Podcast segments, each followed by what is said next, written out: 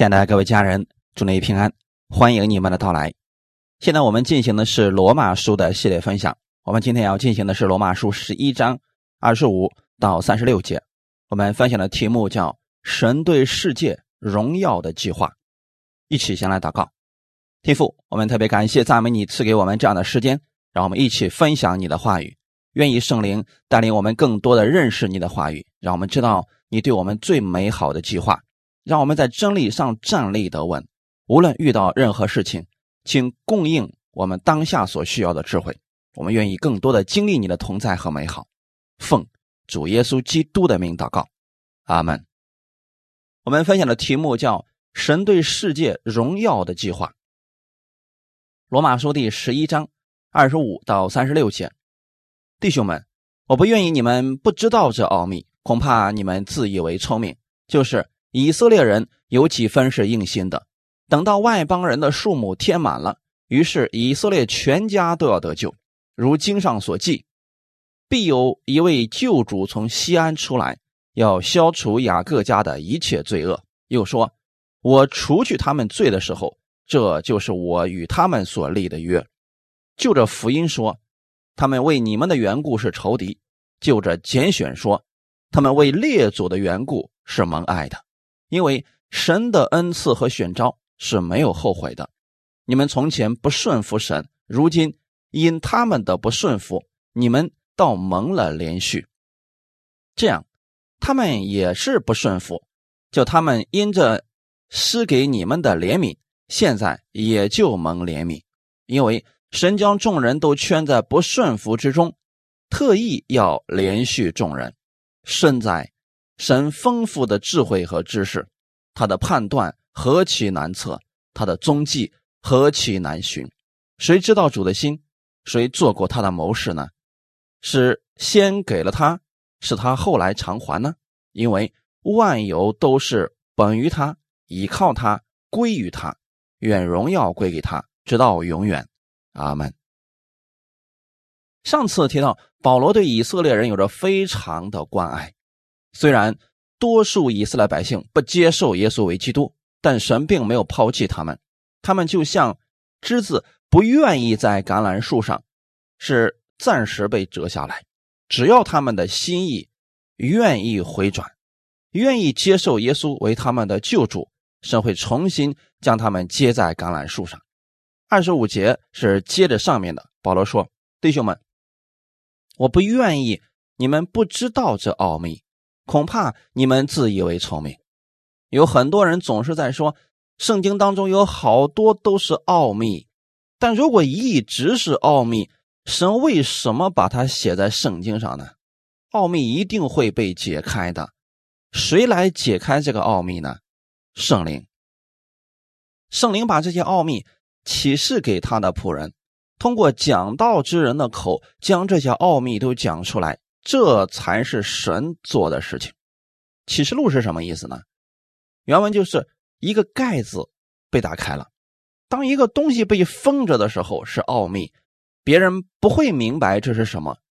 约翰在写启示录的时候，神说：“不要把它说出来，你要把它封起来。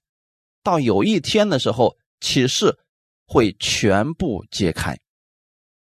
现在已经是末时了。”神的各样奥秘已经不再是封起来的，而是向我们已经展示出来了。启示的盖子已经都打开了，所有的一切都要在幕后显明的。以前我们看耶稣就像人看镜子一样模糊不清，但现在不一样。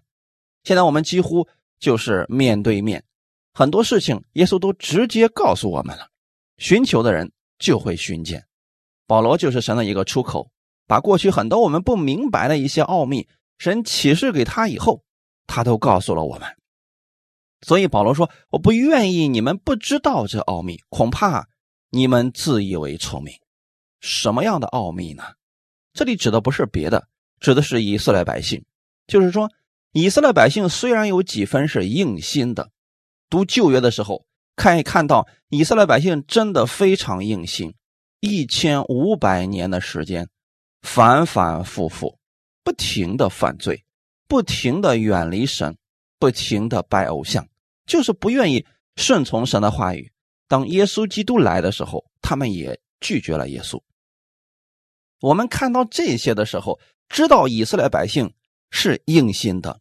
奥秘就是，虽然他们如此的悖逆，如此的不配，又如此的反对神，但是神却没有丢弃他们。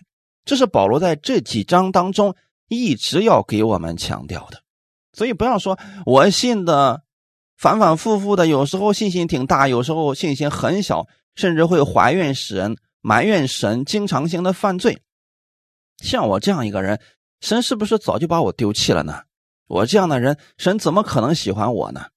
但是你看一看以色列百姓，他们是何等的悖逆，他们是何等的硬心。神给他们祝福，他们不要；神给他们生命，他们不要，非得把耶稣钉死。保罗告诉我们，但尽管如此，神也没有丢弃他们，只是把这个恩典给了外邦人，以此激发他们的心。转回，这段话对我们来说有什么意义呢？你给别人传福音的时候，如果这个人不接受福音，我们也不要灰心，更不必生气，可能是因为时候还不到，更不能放低姿态求着别人信主，这是福分，是神的恩典，是一个礼物。就算他不接受，我们换个人再讲就可以了。当以色列百姓不要的时候，神把恩典给了外邦人，但是神并没有丢弃过去拒绝他的那群以色列百姓。神的恩典不会白白浪费，也不会闲置。外邦人既然愿意要，神就把这个恩典赐给外邦人。等到外邦人的数目填满了，以色列人还是愿意回转接受的。过去。人们未知的奥秘，现在已经显明了；过去神隐藏的东西，现在已经揭开盖子了。保罗已经向我们说明了这些福音的奥秘，而且福音的路线呢，就是这么走的：从耶路撒冷出发，到欧洲，到亚洲，再急速回耶路撒冷。这正是保罗告诉我们的，也是《使徒行传》里面第一章第八节的路线。这就是神的奥秘，现在已经不算是什么奥秘了，因为已经解开了。只要相信耶稣基督，你看到神的这个工作的时候，就知道神的话语确实很快要应验完了。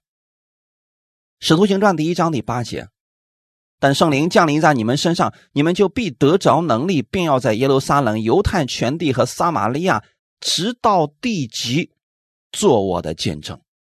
圣灵会引导人明白这些福音的奥秘，并且圣灵会赐给人能力传福音、见证福音的大能。等到外邦人的数目填满了，于是以色列全家都要得救。这件事情指的是什么呢？福音开始就在耶路撒冷，顺着地球转一圈，再次回到耶路撒冷的时候，那个时候外邦人的数目。已经填满了。最后，福音由外邦人再传回耶路撒冷。那个时候啊，以色列人的眼睛就会打开，接受耶稣为基督。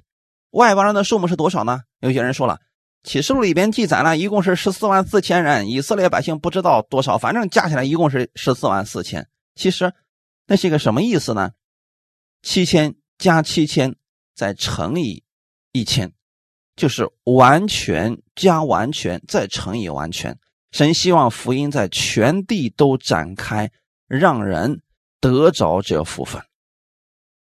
等到外邦人的数目填满了，这句话解释各有不同，但是我们知道一定是有一个数量的，只是这个数量我们不知道而已。当这个数量填满的时候，恩典的门是要关闭的，也就是说，恩典时代。总有结束的一天，要趁着这个门还没有关的时候，赶紧去传福音，赶紧把这个好消息告诉给更多的人。就好比诺亚方舟的门还没有关的时候，人可以进到方舟里面去；一旦门关上了，已经都来不及了。所以，我们现在处在一个最好的时候。神今天不看人的行为，只要人愿意接受神的儿子耶稣基督，耶稣的血就能洁净人的罪，洗净人一切的不义。但是，当外邦人的数目满了以后，那个时候，神会使他的教会被提，以色列人的复兴也开始了。我们都要参加羔羊的婚宴，就像启示录里边讲的那个样子了。那个时候，一切都结束了。等到那个时候啊，就真的来不及了。我们通过两个例子给大家讲解一下这个事情，一个是旧约当中的例子，另一个是新约当中的例子。旧约当中的例子呢，创世纪是很多事情的源头。创世纪里边有一个人叫约瑟，约瑟是个很特殊的人，预表的是我们的耶稣基督。约瑟被他的哥哥们卖到埃及外邦人那里。耶稣基督所遭遇的和约瑟差不多，他来到世界是要救他的弟兄们，结果他的弟兄们不要他，把他卖到了外邦人的手里，杀死了他。后来，神恩待约瑟，约瑟成为了埃及的宰相，因为约瑟的智慧，整个埃及都蒙福了。在饥荒之年，埃及也没有受到损失，反而成为了全世界的供应。耶稣基督今天就在外邦人当中，他的恩典正充满着外邦人，外邦人因着耶稣而蒙福。当然了，虽然约瑟自己在埃及，但他心里边没有忘记自己的哥哥们。等他的哥哥们来找他的时候，弟兄们相认了。其实这就是一个非常重要的预表，预表耶稣基督进入到外邦人当中，与外邦人联合了，就像约瑟跟外邦人结婚一样。当他的弟兄们回转的时候，约瑟接纳了他们，他们兄弟相认。还有一个非常重要的事情就是，兄弟相认之后，他们住在了埃及最好的地——歌山地。前面我们也特别分享过，他们现在在悖逆的情况之下，不富足的情况之下，尚且成为了这么大的一个祝福。那么有一天，他们回转过来接受主耶稣，他们受到的祝福该是何等的大呢？这些奥秘。已经被解开了，所以我们一定要相信一件事情：以色列百姓有一天一定都会回转得救。二十六节，如经上所记，必有一位救主从西安出来，要消除雅各家的一切罪恶。这里不是说以色列所有的人都会自动得救，而是说他们中间有绝大多数的人要接受耶稣，只是现在是非常少的一部分。但是那个时候，他们。几乎全家都要转过头来，都要相信耶稣是基督，然后这就应验了经上所记的：必有一位救主从西安出来，要消除雅各家的一切罪恶。什么时候人的罪恶能被消除呢？就是人相信耶稣的时候。当你相信耶稣的时候，这位从西安出来的救主就能消除你的一切罪恶。二十七节。我除掉他们罪的时候，这就是我与他们所立的约，这是以色列百姓的荣幸。如果他们现在接受主耶稣，那位从西安出来的救主耶稣基督，就要消除他们一切的罪恶。在旧约的时候，罪只是被遮盖了；新约的时候，从西安出来的那位救主，他是要除掉他们的罪。除掉是什么意思呢？不复存在了。就像擦去了一样，一点痕迹都没有了。这就是主耶稣与他们所立的约，也是与我们所立的约，乃是恩典之约，是耶稣用他的血与我们所立的一个永远的约定。谁接受耶稣，耶稣就与他们建立这样的一个约，就要除去他们一切的罪恶。伟大的救主耶稣基督将亲自使以色列百姓回转过来，那个时候。以色列百姓要有一个翻转性的复兴。当然了，这段经文不是讲以色列百姓是如何复兴的，是告诉我们那一位救主耶稣显现的时候，他要使以色列百姓都归向他。约瑟的哥哥们第一次去见约瑟的时候，他们没有认出他来。那么第一次以色列人见到耶稣的时候，他们没有认出他是基督，直到基督第二次再来的时候。主动向他们显明了我是谁，那个时候他们开始相认了。弟兄姐妹，这个奥秘我们也要明白。当那一天以色列百姓大多数都会转向耶稣基督，耶稣也会除去他们一切的罪恶，就像除去我们的罪一样。感谢赞美主！今天这个时候是我们领受耶稣基督恩典的时候。作为一个外邦人，不要错过这个机会。神的恩典就在你的身上，只要你愿意接受，耶稣也会除去你的罪。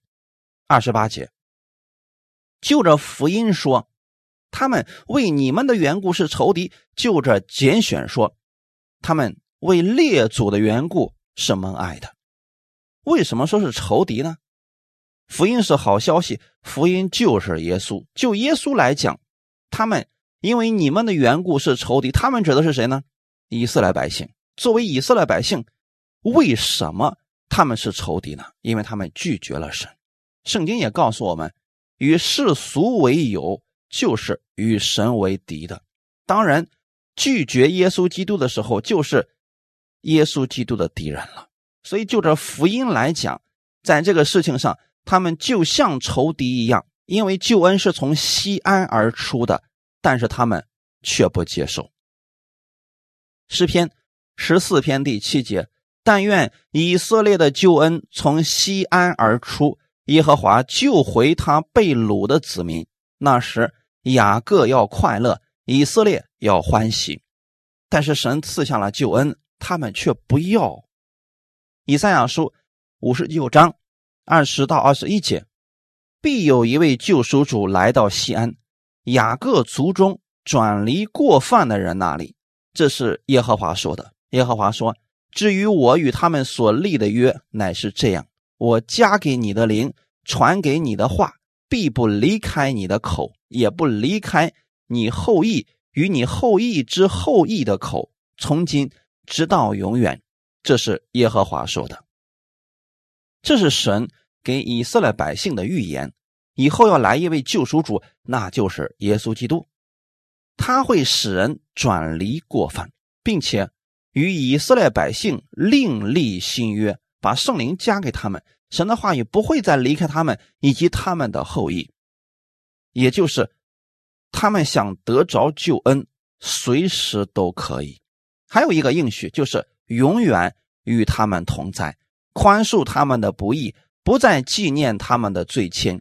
新约与旧约不同，新约是耶稣基督以及耶稣在十字架上的所成之功，这一切是神所做的。只要人接受耶稣所成就的，就可以得着这救恩。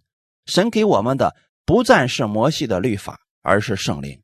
圣灵的作用就是让我们想起耶稣基督对我们所说的一切话，并且会加给我们力量，胜过罪。和问题，神把圣灵放在人心里，帮助人认识神，经历神的大能。所以，如果人拒绝了耶稣的话，心里就没有了圣灵，罪也就没有办法洁净了。就着拣选说，他们为列祖的缘故是蒙爱的。节选可以用邀请来理解，神为全人类所有的人都预备了救恩，只是先从以色列人开始，神。先把救恩给他们，希望通过他们把这个祝福传给世界。就这一点来讲，他们是蒙爱的。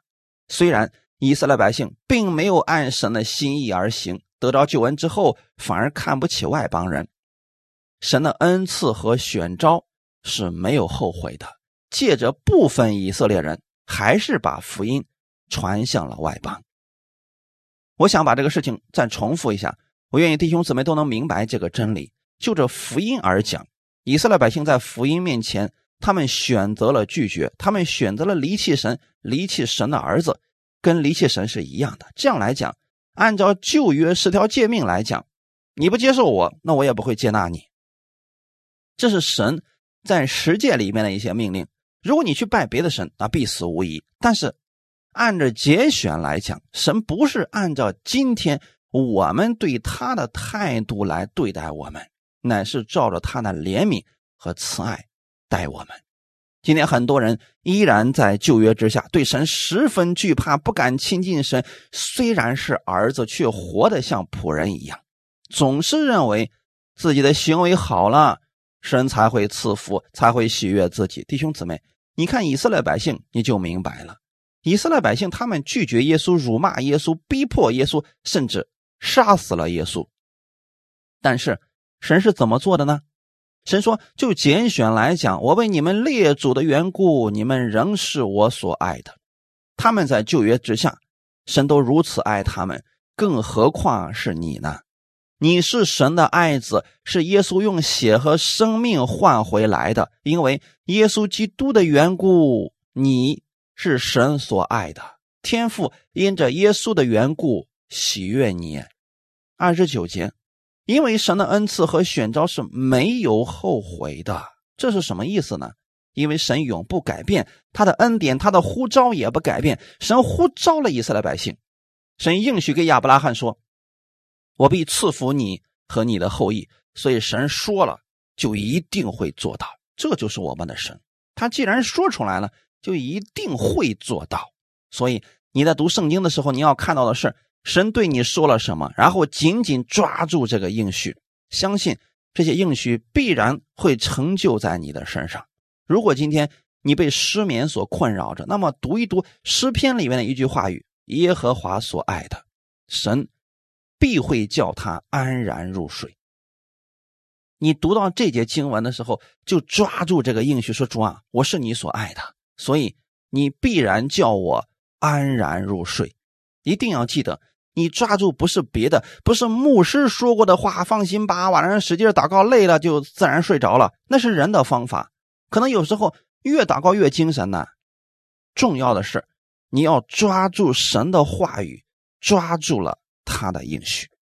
当人，知道神的恩典是，就会谦卑下来。不是我们够好了，神才爱我们，拣选我们。乃是神是好的，他知道我们的问题，依然愿意爱我们。神的恩赐和选召是没有后悔的，他爱你，就会爱你到底。三十节，你们从前不顺服神，如今因他们的不顺服，你们倒蒙了连续。在旧约的时候，外邦人不认识神，不顺从神。以色列人却认识神，成为了神的选民。后来，以色列人离弃了神，他们拒绝了耶稣，杀害了耶稣基督。这是我们都知道的。可见他们也没有顺服，但因着他们拒绝福音，所以神把这福音转向了外邦人。因着他们的不顺服，救恩临到了外邦人，使外邦人因此得了怜悯。这也说明。不是外邦人比以色列人行为好，乃是神的恩典临到了外邦人。阿门。三十一节，这样他们也是不顺服，叫他们因着施给你们的怜悯，现在也就蒙怜悯。不论我们也好，以色列人也好，都是不顺服的，行为都不够好。并不配得神的怜悯，但是因为神是怜悯的神，他愿意把他的祝福给我们。当我们愿意领受耶稣基督的恩典，愿意接受他的救恩，我们也就蒙了连续。当以色列百姓看到神祝福外邦人的时候，以色列百姓可能心里会说：“主啊，你怎么能这个样子呢？”他们在律法之下。行为比我们差得远了。第一，他们不守安息日；第二，他们不献祭。你竟然如此祝福他们，恩待他们。神如此做的目的是让以色列百姓也明白，神的怜悯不是因着人的行为，乃是因着信。人因信称义，因信蒙受神的祝福。三十二节，因为神将众人都圈在不顺服之中，特意要连续众人。这又是什么意思呢？是不是神故意把我们都弄在不顺服之中，然后再向我们施恩，从而显出他有多么的连续、多么的慈爱吗？有一个人说过这样的见证，他说：“以前很多人给我传福音，我就是不信。但是前段时间我得了癌症了，我信了主了，神医治了我。我知道，如果神没有赐下这个癌症，我还是不会信的。神借着这个癌症让我相信他了。”感谢主，弟兄姊妹，当你听到有人这样来讲耶稣的时候，你会怎么想？在这个人心里觉得，是神为了让人相信他，才把这个疾病加在人身上。如果不信，他可能就会让他死，就会让这个人一直在病痛当中，直到这个人信了他。如果这么想就错了，疾病不是神所赐的，但是神可以借着这些坏事让我们经历他的大能。律法到底有什么作用呢？让人知罪。当人活在律法之下，显出的是人的不顺服和败坏。如果没有律法的话，如何知道一个人是不顺服的呢？不知道。如果国家没有律法，罪就不是罪了。当律法出现的时候，人违背了律法时，就显出了人的不顺服。按照摩西的律法，人犯了罪应当是死。但圣经也告诉我们，世人都犯了罪，亏缺了神的荣耀。而且，圣经告诉我们说，人人都有一死，死后且有审判。如果照着神的律法，这就是人该得的结果。因为人的不顺服显出的，并不是神的不公平，而是人的罪。我们是怎么样蒙连续的呢？神是如何做的呢？借着主耶稣基督，神不再将我们的罪、罪的结果、罪的刑罚放在我们身上。神为了完成他的公义。把我们的罪放到了耶稣的身上，耶稣流出宝血，用死还清了我们的罪价。神对罪恶是一定要惩罚的，否则就是不公义了。只是我们没有临到这个刑罚，落到了没有犯罪的耶稣身上。如此说来，我们跟以色列人真的没有什么可夸的。不是说我们比以色列人强，不一定。在律法之下，我们都在不顺服当中，只是我们不在律法之下，是在耶稣基督的恩典之下，所以我们成为了一群蒙连续的人。感谢主。有一天会有很多的外邦人给以色列百姓传福音，其实这个事情现在已经开始做了。过去神在以色列人中所行的那些神迹。这些年，外邦人都在经历神，瞎眼的得看见了，疾病的得医治了，死人复活了。过去圣经上记载的那些外邦人都临到了，而且我们也没有守安息日啊，也没有守十条诫命啊，我们也没有牵着牛羊鸽子来献祭啊，因为耶稣基督是我们永远的祭物。当人把这个信息告诉给以色列人的时候，他们会怎么想？是啊，外邦人。从来都不守我们的律法，连律例典章都不知道。可是神如此的恩待他们，到底是什么原因呢？然后你告诉他们，因为耶稣就是基督，他就是你们一直等待的那位弥赛亚。等他来了，他要是雅各家一切的罪孽都消除了。他除去我们罪的时候，这就是他与我们所立的新约。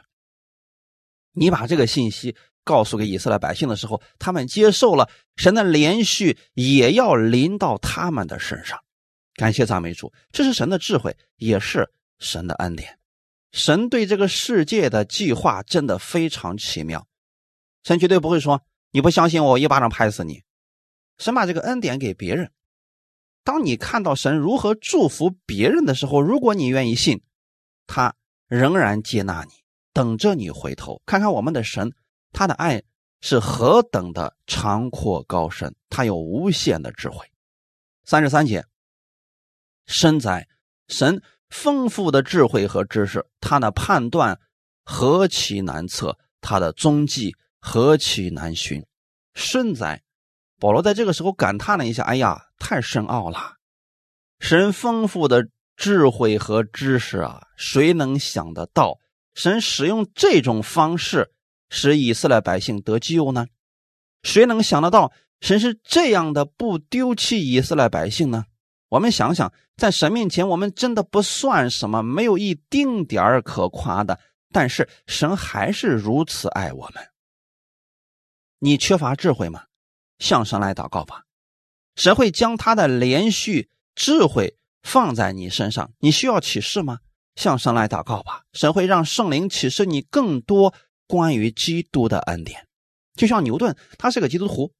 你说那么多人都被苹果砸过，为什么牛顿就发现了万有引力定律呢？他被苹果砸了以后，可能圣灵启示他说：“想想看，为什么苹果会往下掉呢？”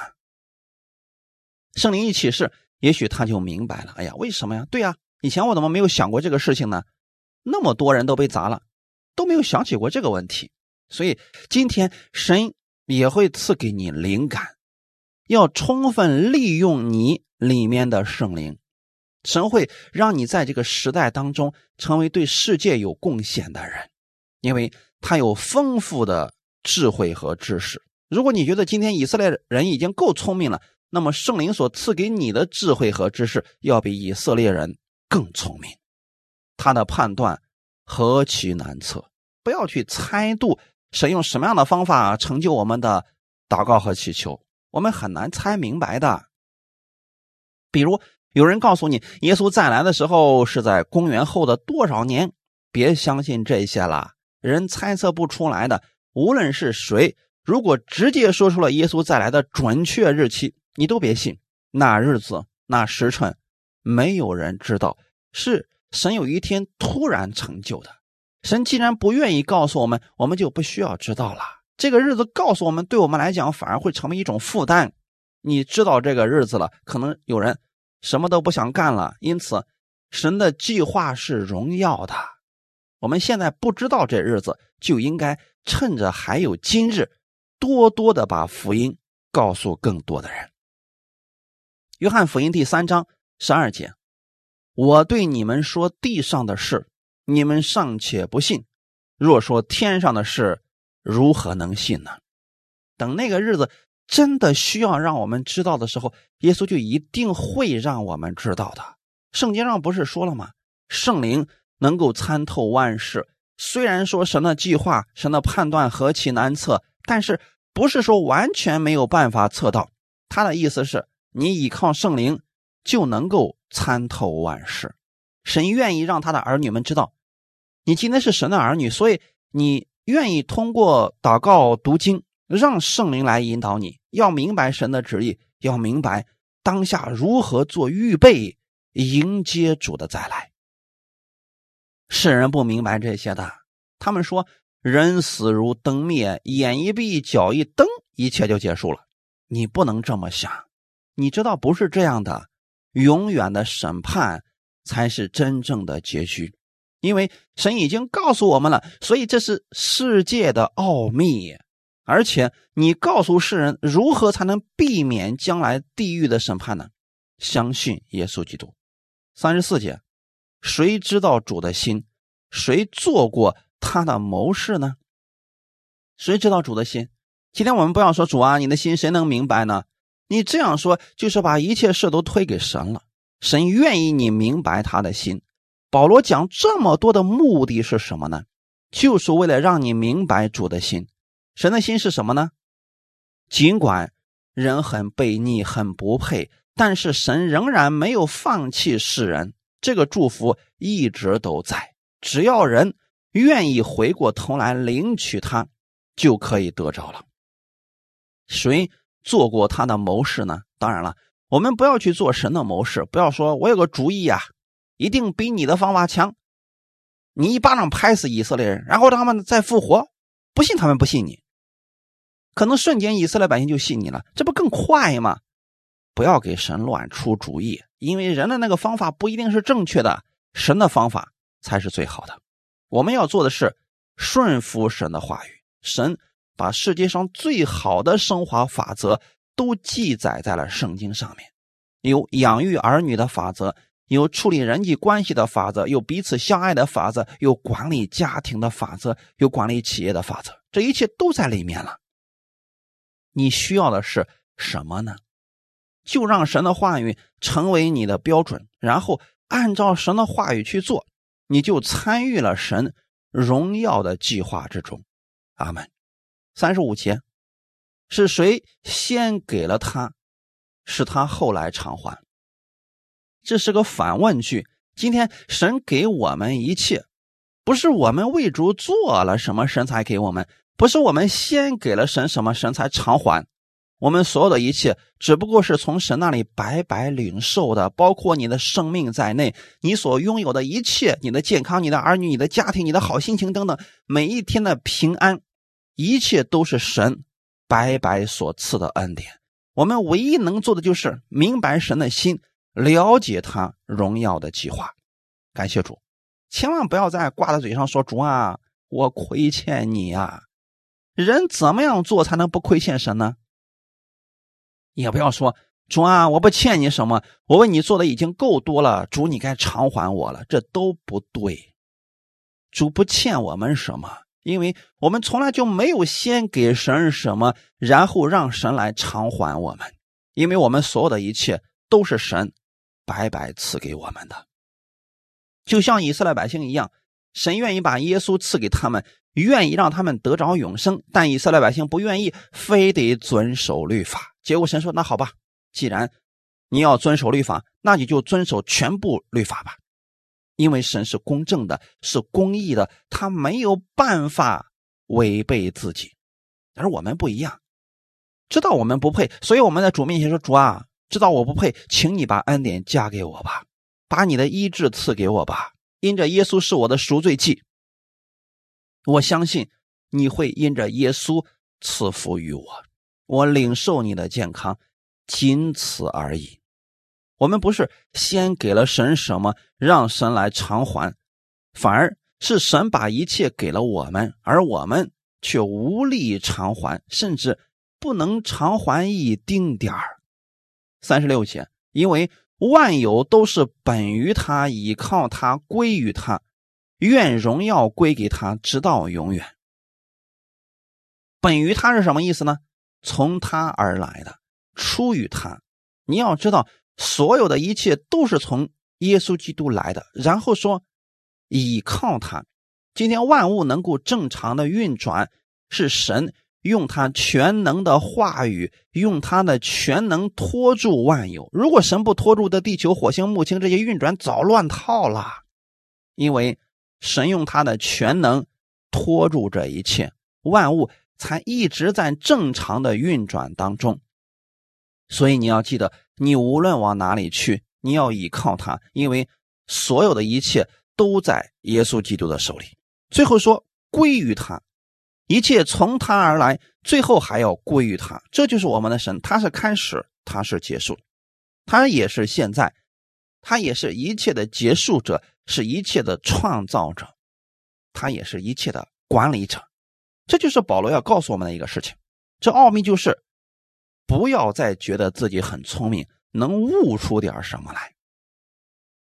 不要觉得自己比以色列人还强，不是的，不是我们比以色列的脖子软了点我们一样的硬心，一样的不顺服，只是神愿意把他的恩典给我们，是因为我们接受他的儿子，愿意白白领受他的恩典而已。因为这一切都是从他而来，依靠他而运转，最后还要归给他。